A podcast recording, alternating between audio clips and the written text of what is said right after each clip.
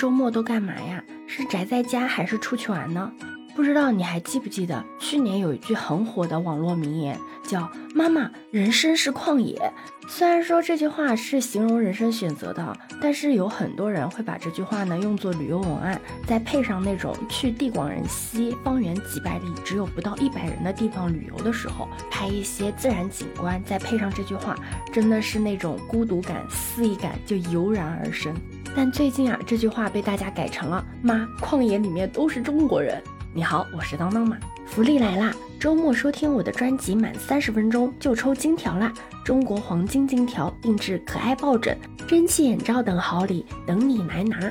打开喜马拉雅 APP 搜索“周末”，是“周末”两个字，记得来抽奖哦！注意，周末听友端福利活动定期开展，页面二零二四年二月二十九日前持续有效。不知道是不是因为这两年因为疫情的原因嘛，所以大家出去游玩的机会都变少了，所以很多人都已经遗忘了以前互联网上说中国人呐是全球的街溜子。但是没关系，从去年开始的旅游热，让网友们呢重新意识到了什么叫世界是一个巨大的中国城。有网友说啊，自己去埃及体验潜水，浮出水面后听到的第一句话，居然是字正腔圆的“喝饱了”。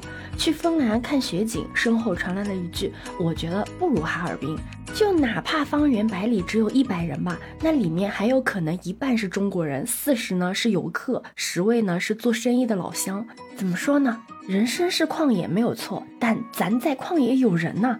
甭管你是想追求世界被甩在身后的宿命感，什么到世界的尽头看极光了，还是想要追寻孤独与原始的呼唤，去亚马逊雨林游玩，别担心，你永远不会孤单。你会发现身边总是有同胞相伴。还记得前一阵子有个新闻吗？就是亚马逊原始森林里面都有同胞在里面卖泡面。还有网友说啊，自己去瑞士爬山，结果爬到山顶，发现顶上只有三波人，而这三波人呢都是中国人。我相信你可能经常在网上会看到一些数据，比如说二零二三年出境游全面复苏，预计二零二四年出入境旅游人次将超过二点六四亿。比如说，截止二零二二年底，我国在海外的华人华侨数量达六千多万。但像这种描述中中国人遍布全球的数据啊，可以说到处都是。但这种数据看的再多，都不如这些场景来的直观。比如说，在埃及撒哈拉沙漠中，贝都因人部落的厕所都用中文写着男女。在摩尔曼斯克机场出来的打卡墙上都有中文写着珠海、淄博以及考研成功。没想到之前大家说现在流行 City Walk，那简直就是格局太小了。中国人擅长的明明是饿死 Walk。就像有网友说的，有限的地理知识水平是我的极限，不是中国人可以抵达的极限。但同样的，大家都能预料到旅行的过程中可能会遇见中国人，但你不一定能猜中与同胞相遇的方式。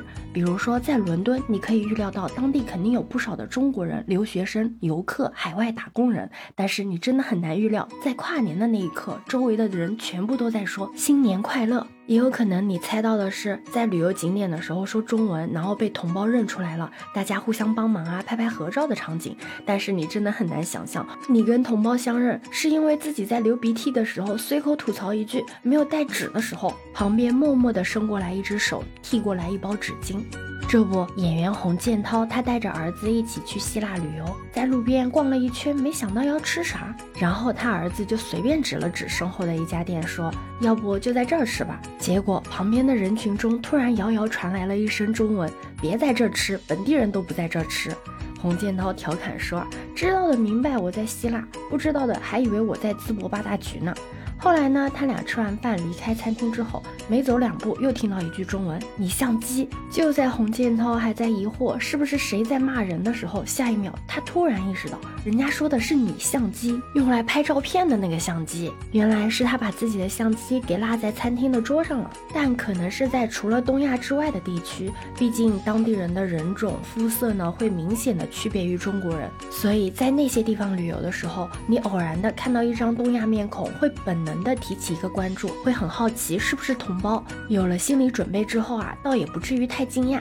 但是如果你是在日韩、新加坡这些国家旅游工作的时候啊，一眼望去都是黄种人，所以呢，大家很容易默认除了自己之外的都是外国人。这不就有网友分享啊，自己在日本的街头看到有一个穿着漂亮和服的小姐姐，想要一起合影，就让朋友去用日语问问可不可以。结果你猜人家回答什么？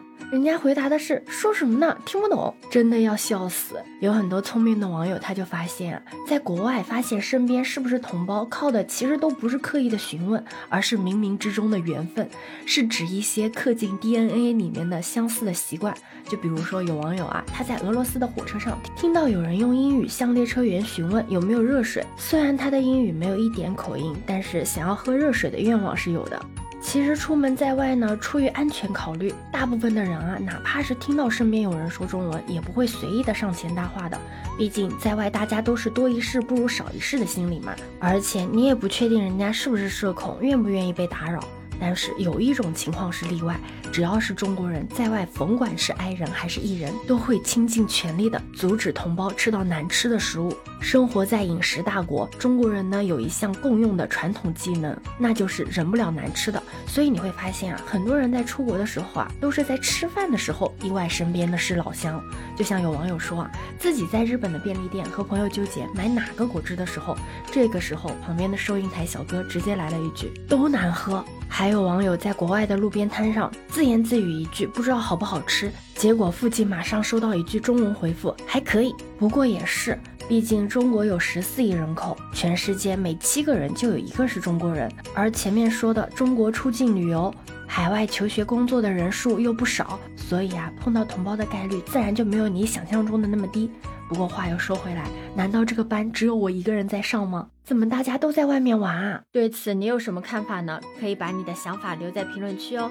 如果你喜欢我的话，也可以在我们常用的绿色软件搜索“当当马六幺六”就可以找到我哦。欢迎你的订阅、点赞、收藏、关注。这里是走马，我是当当马，拜拜。